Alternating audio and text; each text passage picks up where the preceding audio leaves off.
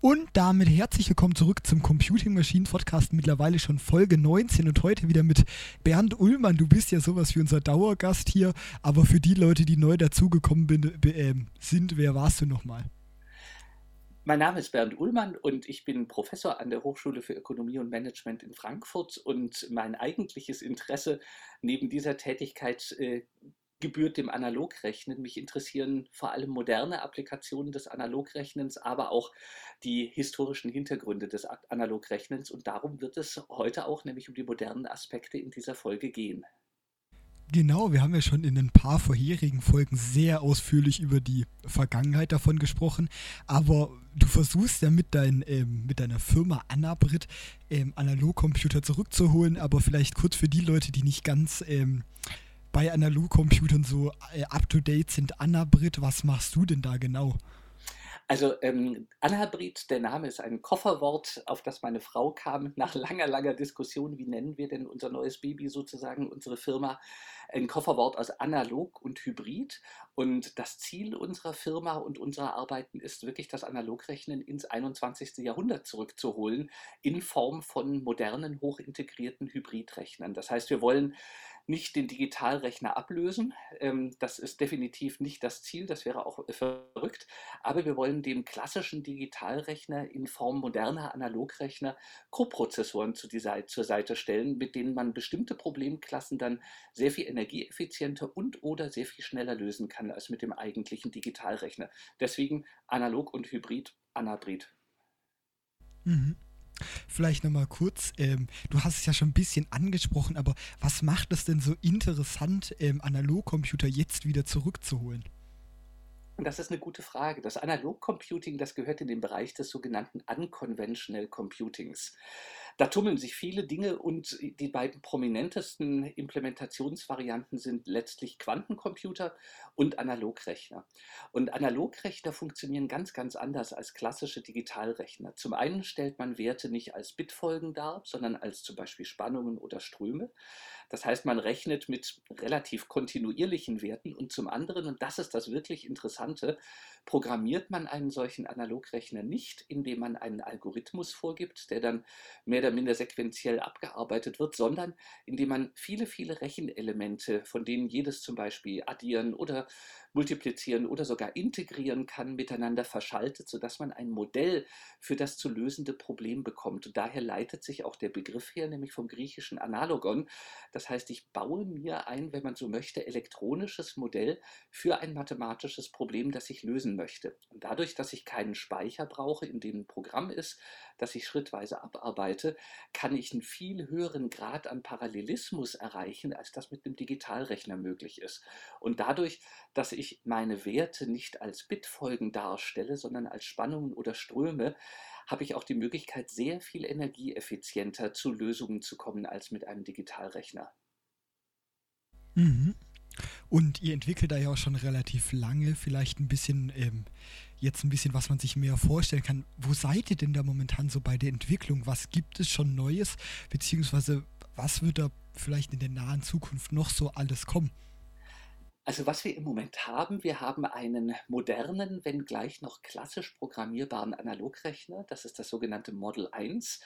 Ähm, das kann man sich wirklich vorstellen als eine Reihe von 19 Zoll Einschüben. Das ist so ein Standardmaß für Einschübe in der Elektronik und in der Computertechnik. Und diesen Rechner, den kann man modular bestücken mit Rechenelementen, sodass man sich eine Maschine bauen kann, die auf eine bestimmte Problemklasse quasi zugeschnitten ist. Davon haben wir auch schon einige Maschinen sogar weltweit im Einsatz. Wir haben Kunden in Japan, wir haben Kunden in Frankreich, wir haben wirklich also einige Kunden, vor allem auch im akademischen Bereich, die die Maschinen ernsthaft für Grundlagenforschung verwenden. Darüber hinaus haben wir letztes Jahr einen kleinen, wie ich finde, sehr niedlichen Analogrechner entwickelt, The Analog Thing, auch als That abgekürzt. Und das ist ein sehr, sehr preiswerter Analogrechner. Der kostet äh, unter 300 Euro, wenn man einen kaufen möchte. Und im Moment verkauft er sich erstaunlich gut. Und das Ziel dieses The Analog Things war es, ein Open Hardware Projekt zu schaffen. Das heißt, hier geht es nicht um Gewinnmaximierung, sondern bei dem Projekt geht es darum, die Idee des Analogrechnens wieder zurück in Hochschulen, in Universitäten, in Schulen, aber natürlich auch einfach in die Hände von Hobbyisten zu bekommen. Denn wenn man sich bis jetzt vor dem Analog Thing für die Frage interessiert hat, was ist denn eigentlich ein Analogrechner, dann kam man letztlich nicht umhin, selber zum Lötkolben zu greifen und sich einen zu bauen. Und das ist natürlich eine viel zu hohe Hürde. Und deswegen war das Ziel dieses kleinen Rechners, einen kleinen, aber leistungsfähigen Analogrechner zu implementieren, The Analog Thing, mit dem man einen wirklich einfachen Einstieg in das Thema Analogrechnen bekommen kann. Und ich bin extrem begeistert, muss ich sagen, wie schnell sich da eine Community ausgebildet hat. Also wir haben in den sozialen Medien erstaunlich viele Follower und in Facebook gibt es zum Beispiel sogar eine Gruppe, The Analog Thing. Und es ist wirklich cool, was äh, Leute, die schon ihr Analog Thing in Händen halten, damit schon alles auf die Beine gestellt haben. Also jetzt als letztes war ein süßes Demonstrationsprogramm, mit dem man zum Beispiel Polynome äh, elegant auf einem Oszilloskop darstellen und parametrisieren kann oder ein äh, Dividierer, der mit beliebigen Vorzeichen bei Zählern und bei Nenner auskommt. Also es ist toll zu sehen, wie hier eine Community entsteht, die auch wirklich aktiv an der Entwicklung teilnimmt. Das macht wirklich Spaß. Und im Moment sind wir dabei, einen den nächsten Schritt sozusagen zu gehen. Das wird immer noch ein diskret aufgebauter Analogrechner sein. Nur kurz zum Wort diskret. Das heißt, wir haben immer noch Leiterplatten, auf denen dann viele, viele, viele SMD, Surface Mounted Devices, Bauteile untergebracht sind. Das heißt, wir sind noch nicht da, wo wir eigentlich perspektivisch hinwollen, nämlich einen hochintegrierten Chip zu entwickeln. Das ist das langfristige Ziel, dass wir all das, was im Moment noch mehrere 19 Zoll Chassis füllt, auf einen einzigen Chip bekommen, den man dann wirklich in ein zum Beispiel tragbares Gerät, in ein äh, Telefon, in ein Pad, in äh, Alexas oder in sonstige Geräte oder auch in Supercomputer einbauen kann als Co-Prozessor.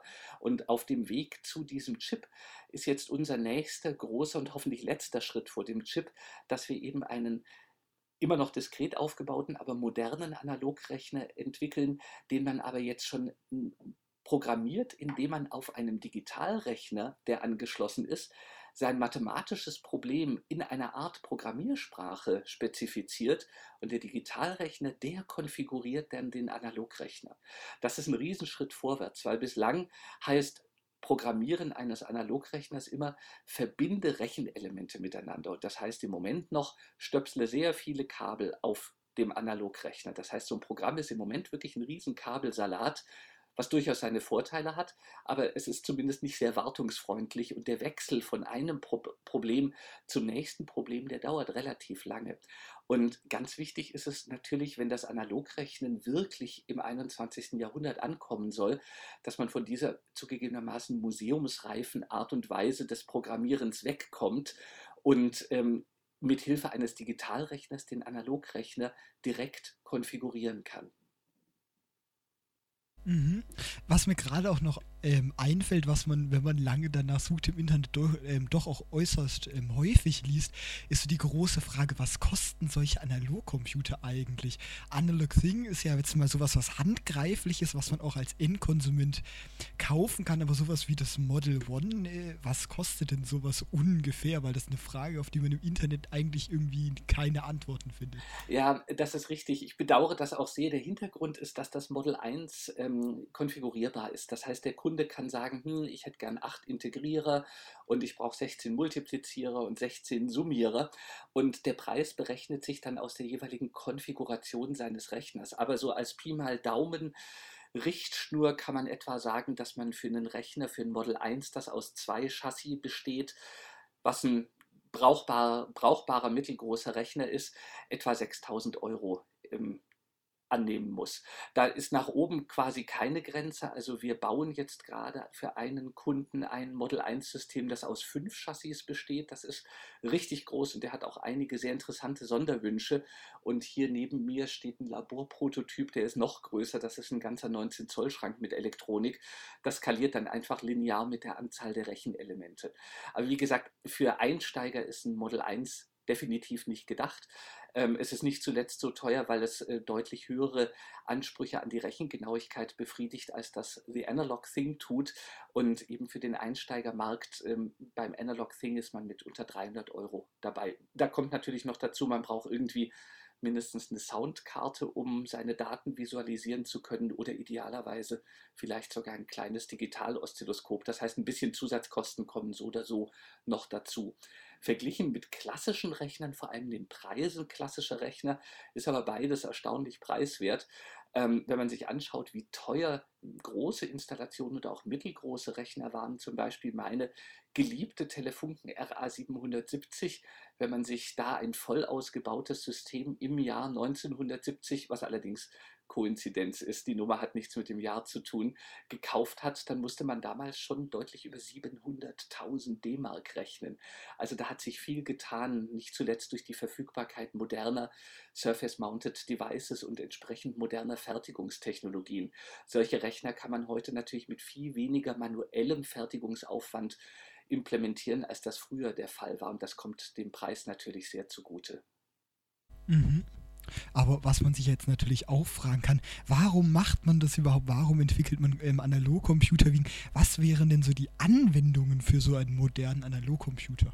Ja, das ist eine gute Frage die bekomme ich ständig gestellt, weil es ist ja Digitalisierung in aller Munde und dann ist es verdammt schwer zu argumentieren, ja, das ist schön und gut mit der Digitalisierung, aber man stößt halt wirklich an Grenzen und äh, unsere klassischen Ansätze mit Digitalrechnern stoßen wirklich an einige Grenzen physikalische Grenzen, zum Beispiel was den Energieverbrauch angeht, wenn man sich digitale Supercomputer anschaut, wie zum Beispiel das japanische System Fugaku, da äh, sind wir in der Größenordnung von einigen 10 Megawatt Anschlussleistung und wir stoßen an physikalische Grenzen, was zum Beispiel die Packungsdichte von Transistoren auf äh, integrierten Schaltkreisen angeht.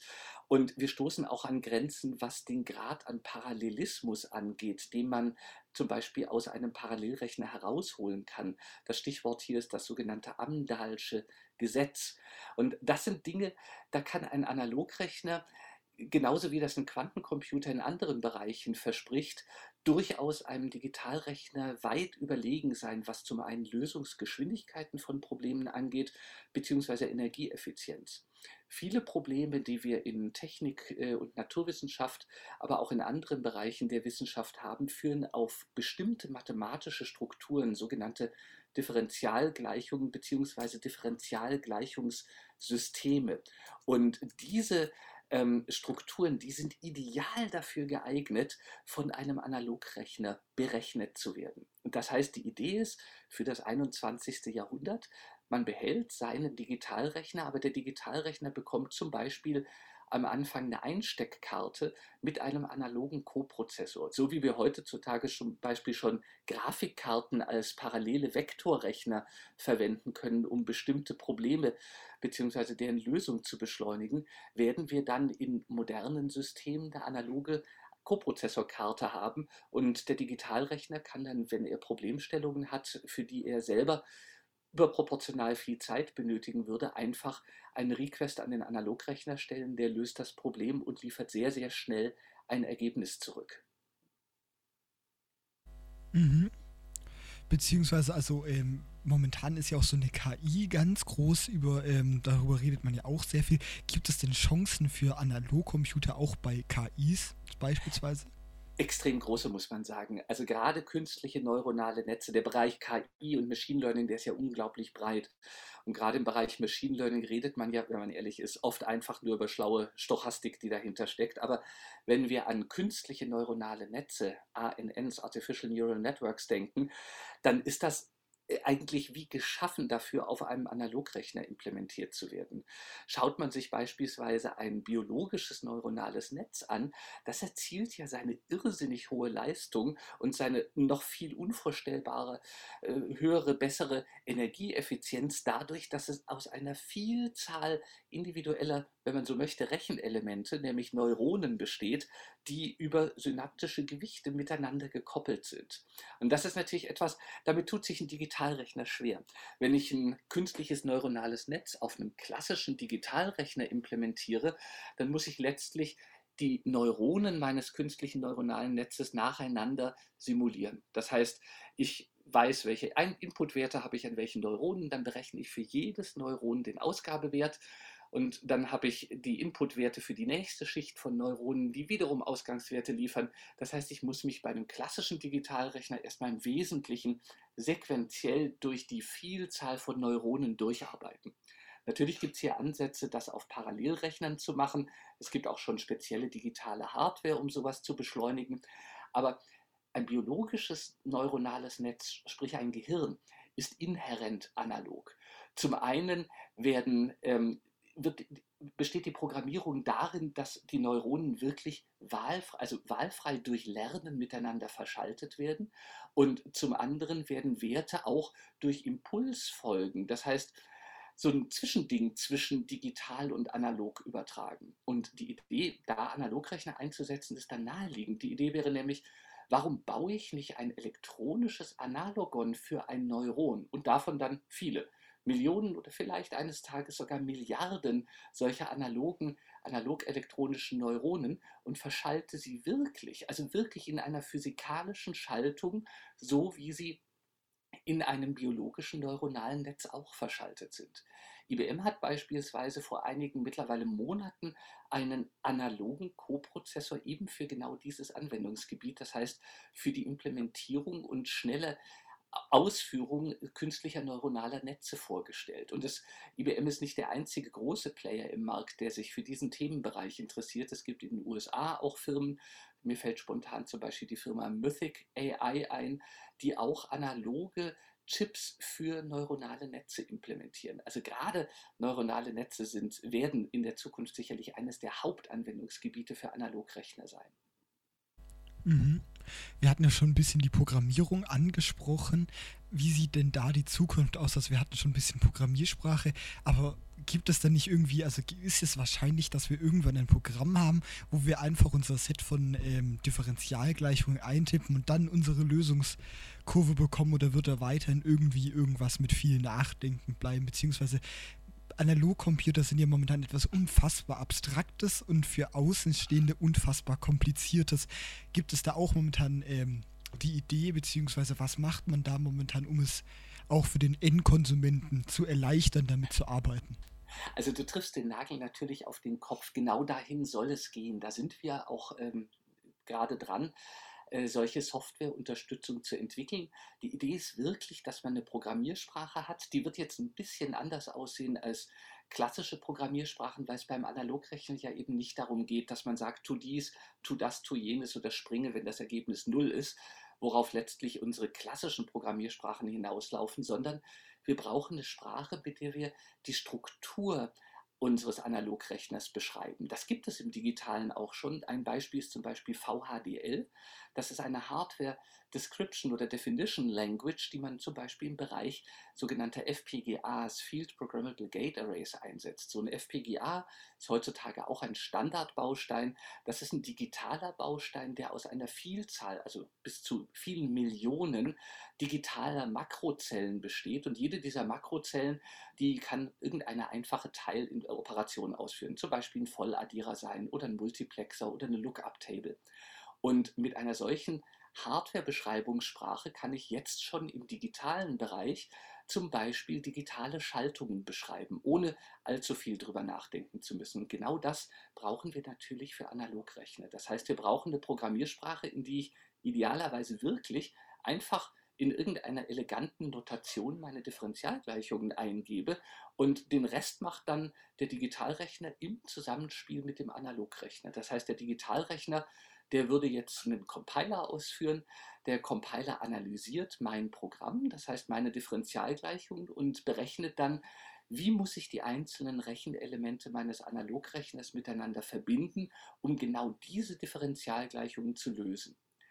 Diese Verbindungsinformation, das ist dann ein Bitstrom, der spezifiziert, welche Rechenelemente mit welchen verknüpft werden sollen. Das wird dann vom Digitalrechner in den Analogrechner geladen, das heißt, das konfiguriert dann meinen Analogrechner. Dann kann der Analogrechner rechnen und sehr, sehr, sehr, sehr schnell eine Lösung äh, erzeugen. Sehr, sehr schnell heißt in dem Zusammenhang übrigens perspektivisch, das ist zumindest nicht unrealistisch, wenn wir über hochintegrierte Analogrechner auf einem integrierten Baustein reden, dass wir wirklich Lösungen für komplexe Differentialgleichungen in unter einer Mikrosekunde, vielleicht sogar in 100 Nanosekunden bekommen können. Und da sind wir dann wirklich schon einige Größenordnungen schneller, als das der Digitalrechner machen kann. Das heißt, du hast vollkommen recht, das Ziel ist, es vollkommen transparent zu machen. Der Programmierer soll idealerweise gar nicht drüber nachdenken müssen, dass er an dieser Stelle einen Task in Wirklichkeit auf eine ganz andere Computerstruktur auslagert, sondern er soll einfach in einer Programmiersprache beschreiben, was ist mein Problem. Und der Rest erfolgt dann wirklich völlig transparent durch einen Compiler und entsprechende Bibliotheken, die dann mit dem Analogrechner on Chip kommunizieren können. Mhm. Aber vielleicht kommen wir noch mal ein bisschen zurück auf etwas, was dann uns ähm, als Anwender etwas näher liegt. Der Analog Thing ist ja momentan, wie du schon gesprochen hast, ähm, sehr, ein, ein sehr großer Erfolg. Aber wir hatten es auch schon, also du hattest es auch schon angesprochen, das ist Open Source. Aber was macht diesen kleinen Computer so besonders, dass er so viel Erfolg hat? Das klingt jetzt ein bisschen doof, aber ich glaube, ein großer Vorteil ist, wir sind die Einzigen, die sowas anbieten. Im Moment gibt es noch keine Konkurrenz. Wobei ich persönlich jetzt mal nicht mit dem Firmenhut äh, auf dem Kopf, aber ich persönlich finde das toll, wenn wir Konkurrenz bekämen, weil das hilfe natürlich der Idee des Analogrechnens weiter Fuß zu fassen. Was The Analog Thing wirklich, glaube ich, so interessant für Hobbyisten, für Universitäten, für Hochschulen und auch Schulen macht, ist, dass wirklich alles offengelegt ist. Das heißt, es ist nicht eine Blackbox, die man so hinnehmen muss, wie sie ist, sondern wir haben die Schaltpläne publiziert, die Gerber-Files, mit denen man sich die Platinen herstellen kann, sind publiziert. Und das ist insofern ein offenes System, als alle Schnittstellen, die vorhanden sind, äh, auch vollkommen dokumentiert sind. Das heißt, so ein Analog-Thing, vielleicht ist hier eine kurze Fußnote, sofern das sprachlich geht, angebracht. Bei einem Analogrechner hat man das Problem, dass der Analogrechner von seiner Größe her auf das jeweilige Problem passen muss. Das ist beim Digitalrechner nicht so. Bei einem Digitalrechner kann man meistens sagen, okay, mein Problem wird schwieriger, dann dauert es einfach länger, bis ich eine Lösung habe. Das geht bei einem Analogrechner nicht. Das liegt daran, dass der Analogrechner wirklich ein Modell für das zugrunde liegende Problem bilden muss. Das heißt, wenn mein Problem 100 Integrierer braucht, dann braucht mein Analogrechner halt auch 100 Integrierer. Wobei Fußnote zu Fußnote, auch da kann man sich hybrid was Schlaues ausdenken, aber das lassen wir mal. Das heißt aber, wenn ein Analog Thing zum Beispiel nicht reicht, dann kann ich zwei davon über eine Master-Minion-Schnittstelle miteinander koppeln und habe quasi einen doppelt so großen Rechner. Wir haben einige Kunden, die schon gleich zu Beginn mehr als ein Analog Thing geordert haben und ähm, ich hatte im Februar auch an der Universität Ulm eine Vorlesung gehalten zum Thema Analogrechnen, wo ich einige Prototypen Analog Things dabei hatte, die bei den Studenten extrem viel Anklang fanden, weil das war das erste Mal, dass eine Vorlesung, die eigentlich was mit Differentialgleichungen zu tun hat, nicht so unglaublich abstrakt und Verzeihung öde ist, sondern dass sie wirklich einfach an einem Knopf, an einem Potentiometer drehen konnten und direkt auf dem Oszilloskop sehen, wie ändert sich denn meine Lösungsfunktion. Und da hatten wir ein Problem, auf das sind die Studenten gekommen. Das war so kompliziert, dass wir drei von den Analog Things zusammenstöpseln mussten, um genügend Rechenelemente für das große Problem zu haben. Und der letzte Punkt ist, The Analog Thing hat auch noch eine sogenannte Hybrid-Schnittstelle. Das heißt, es ist schon dafür vorbereitet, dass man es mit einem Digitalrechner koppelt. Und in dem Fall, das ist eine sehr, sehr rudimentäre Schnittstelle, ist es zum Beispiel sehr, sehr einfach, The Analog Thing zum Beispiel mit einem Arduino oder mit einem Raspberry Pi zu koppeln. Und diese Community, die entstanden ist, das hatte ich ja vorhin kurz erwähnt, einer oder mehrere aus dieser Community haben sich jetzt zusammengetan und wollen auf Basis äh, eines kleinen Teensy Arduinos, das ist so ein ARM-basierter Arduino-Variante, auf Basis eines solchen Teensy Arduinos bauen die gerade einen richtig quasi leistungsfähigen Hybrid-Controller für The Analog Thing. Und das ist natürlich toll, weil hier entsteht eine Community, die selber Hardware entwickelt, die auch wieder frei ist. Alle Software ist frei verfügbar. Das heißt, wer immer eine tolle Idee hat, kann einfach was beitragen zu dem Gesamtprojekt und dadurch wird das Projekt für weitere Interessenten umso interessanter. Mhm, du hattest es ja auch schon kurz angesprochen. Analogcomputer machen ja dann auch oft abstrakte Dinge. Sie sind zwar selbst sehr abstrakt, aber sie machen noch abstraktere Dinge, wie beisp beispielsweise irgendwie hohe Mathematik, doch sehr anschaulich. Und das hilft Menschen ja auch ganz gut etwas zu lernen, wenn man das plötzlich anfassen kann. Und Definitiv. ist da nicht auch eine Chance ähm, für Analogcomputer beispielsweise an Universitäten oder Schulen, um diese komplexen Themen an Schüler weiterzugeben, weil als Schüler, das ist doch eigentlich etwas sehr Langweiliges meistens, Mathematik. Auf jeden Fall. Und ähm, da passt eben eine der äh, Applikationen, die jemand aus der Community jetzt Anfang der Woche gemacht hatte. Der hat ein gar nicht mal so triviales Programm für The Analog Thing entwickelt, mit dem man ein Polynom zweiten Grades darstellen kann. Das klingt jetzt erstmal trivial, aber immerhin, wir haben so ein a Quadrat plus äh, a Quadrat, ax Quadrat plus bx plus c oder sowas.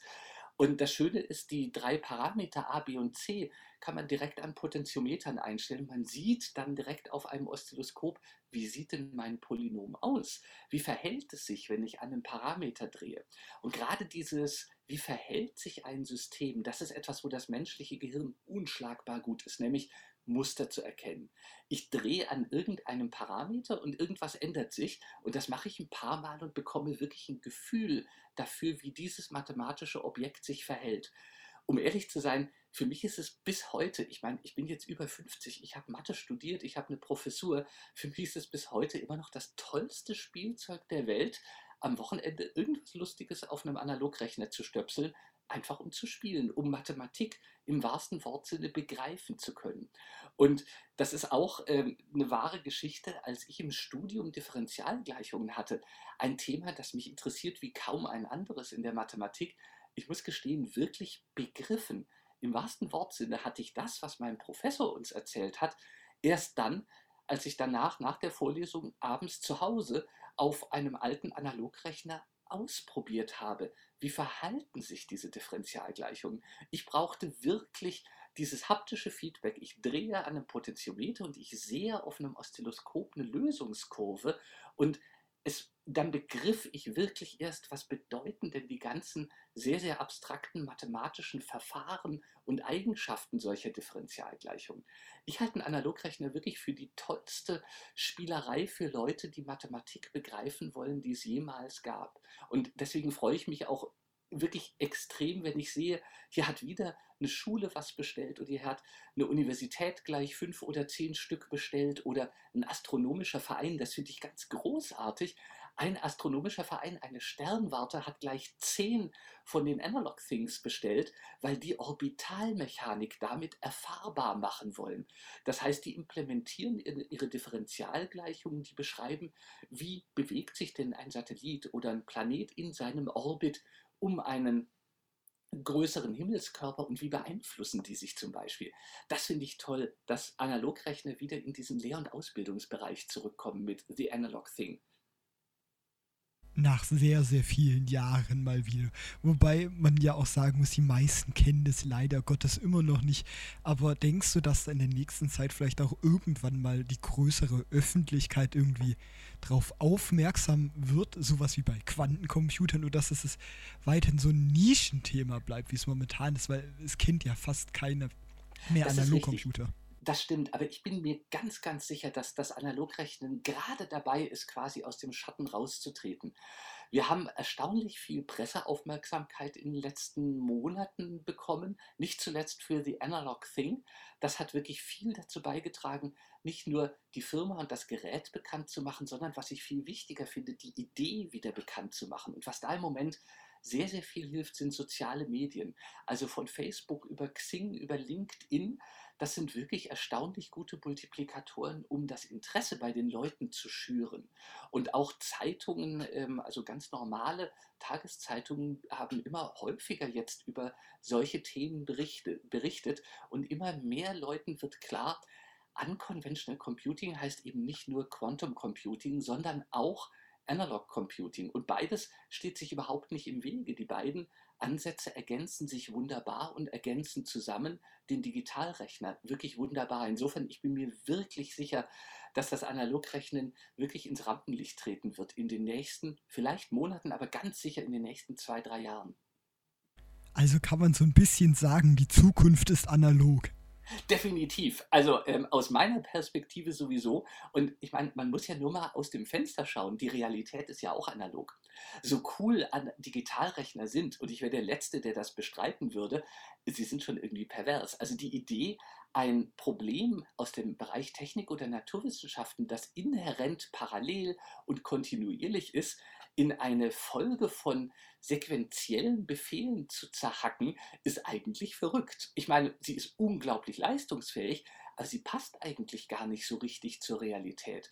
Das Analogrechnen passt viel besser rein, weil ich bilde eben durch in dem Fall elektronische Schaltkreise ein Modell für ein Problem, das ich lösen möchte und habe damit wirklich einen, wenn man so möchte, natürlichen Ansatz für das Computing.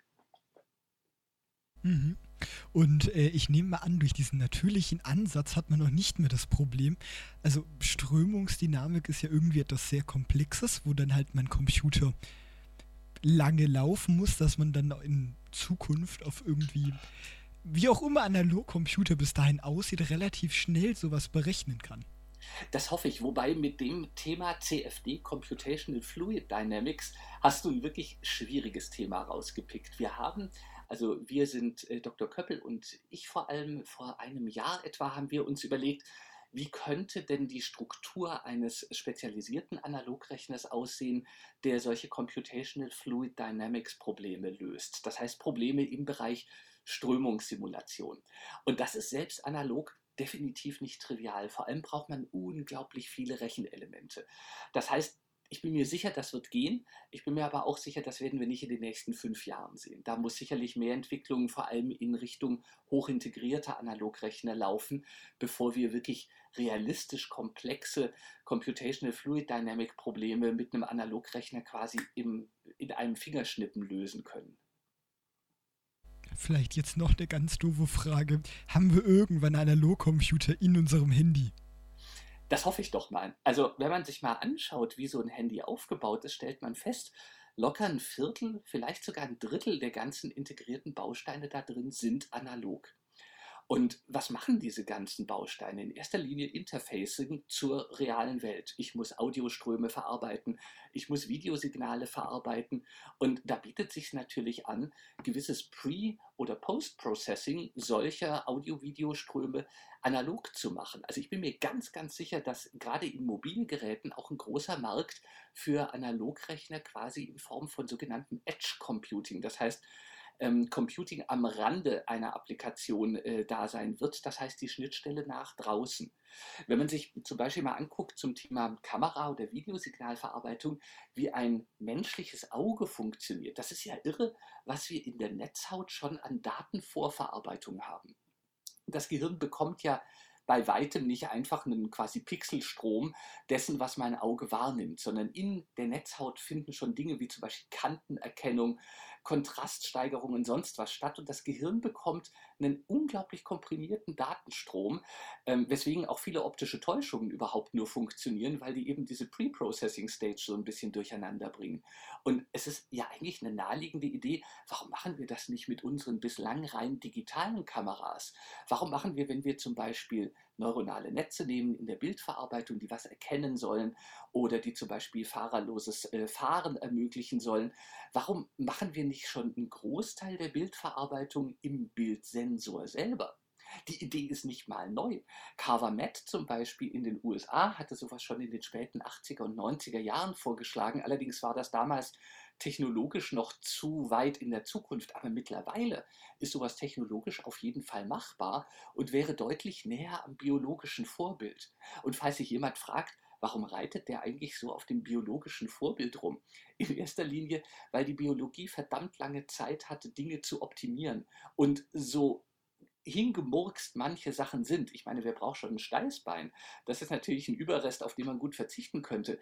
Für die meisten Dinge haben biologische Systeme eine extrem gute ähm, Lösungen gefunden. Und das menschliche Auge ist ein Beispiel dafür. Ich mache einen großen Teil des Pre-Processings fest verdrahtet, quasi analog schon in der Netzhaut. Und das bisschen Datenstrom, das zum Gehirn geht, das geht dann im Gehirn letztlich auch wieder in einen unglaublich komplexen Analogrechner hinein. Warum sollte man sich sowas nicht zum Vorbild nehmen, um was für unsere technischen Systeme der Zukunft zu lernen? Mhm. Also das sind schon sehr glorreiche Zukunftsausrichten.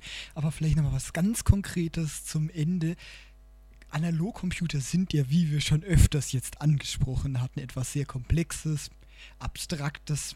Aber vielleicht möchte man sich das trotzdem mal anschauen. Was wären so typische erste Schritte, die man machen könnte, um dieses wirklich teilweise abschreckend komplizierte Thema zu verstehen?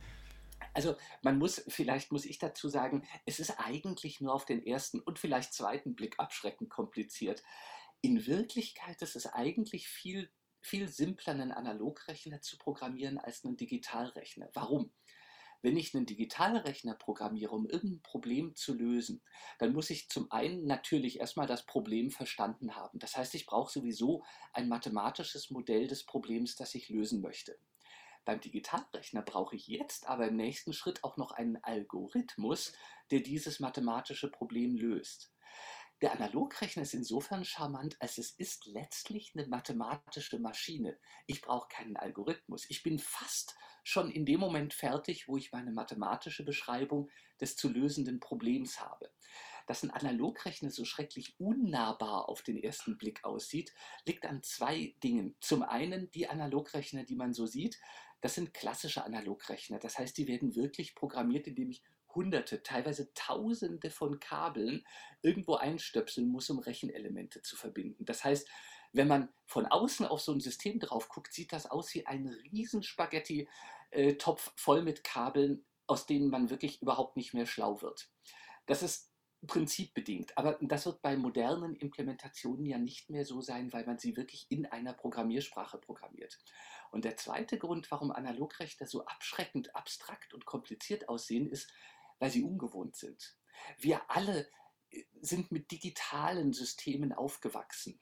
Das heißt, ähm, jeder kennt äh, heutzutage sowieso schon im Kindergarten, in der Schule Digitalrechner. Und dann kommt jemand um die Ecke und sagt, übrigens, ich kann auch ganz anders rechnen und fängt an, plötzlich über Differentialgleichungen zu erzählen, verwendet mathematische Symbole, die man noch nie gesehen hat. Das heißt, es ist auch zu, zu einem großen Teil, dass es einfach ungewohnt ist. Wenn man sich darauf einlässt, ist es gar nicht mehr so schlimm. Was ich persönlich empfehle, wenn man ein bisschen einsteigen möchte in dieses Thema, ist, ähm, ich sammle selber schon sehr lange Analogrechner und das ist ein ernst, gemeinter, ernst gemeintes Angebot. Wer immer sich für die Geschichte der Analogrechner interessiert und mal sehen möchte, wie sahen denn Analogrechner in den 50er, 60er, 70er Jahren aus, ist herzlich eingeladen, mich zu Hause zu besuchen nach Terminabsprache. Und ich habe auch eine Webseite www.analogmuseum.com analogmuseum.org. Und auf der Seite sammle ich sehr, sehr viel, eigentlich alles, was ich in die Hände bekommen kann zum Thema klassisches Analogrechnen. Und auf der Seite ist zum Beispiel eine Unterseite Introduction. Ähm, da findet man ganz viele praktische, einfache Beispiele, die mal auf einem Analogrechner implementiert sind. Dann haben wir für The Analog Thing, kann man einfach mal googeln, eine mittlerweile auch schon sehr äh, gut fortgeschrittene Dokumentationsseite, auch mit vielen Beispielen und mit vielen Bildern. Das heißt, da hat man auch viele Dinge, die man mal durcharbeiten kann, um ein Gefühl zu bekommen, wie um Himmels Willen programmiert man sowas. Und der nächste Schritt wäre dann natürlich entweder ein Analog Thing zu kaufen oder, wenn man Spaß an Elektronik hat, sich eins selber zu bauen. Wie gesagt, die Schaltpläne sind offengelegt, auch die sogenannten Gerber-Files, mit denen man sich die äh, Platinen herstellen lassen kann. Das heißt, wenn man ein begeisterter Hobby- oder auch Berufselektroniker ist, ist das keine große Hürde, sich einen selber zu bauen. Das Wichtigste ist wirklich, denke ich, erstmal einen Einstieg zu bekommen. Am besten mal auf analogmuseum.org schauen und danach vielleicht mal nach The Analog Thing schauen, the-analog-thing.org. Und ähm, da findet man dann auch die Dokumentationsseiten mit zunehmend mehr Beispielen zu dem Thema. Ja, und ich glaube, das ist auch ein sehr schöner Abschluss für diese Folge. Und ich würde mich jetzt an der Stelle auch wieder herzlich bedanken, dass du dir mal wieder die Zeit genommen hast, hier vorbeizuschauen und ein bisschen über die Zukunft von Analogcomputern zu sprechen. Von Herzen gerne. Ich bedanke mich für die Einladung und für das Interesse der Zuhörer am Thema Analogrechnen und würde mich über Feedback und vor allem natürlich auch Besuch im Museum von Herzen freuen. Vielen, vielen Dank. Tschüss. Ja, also wie gesagt, herzlichen Dank und dann sage ich auch Tschüss und bis nächste Woche.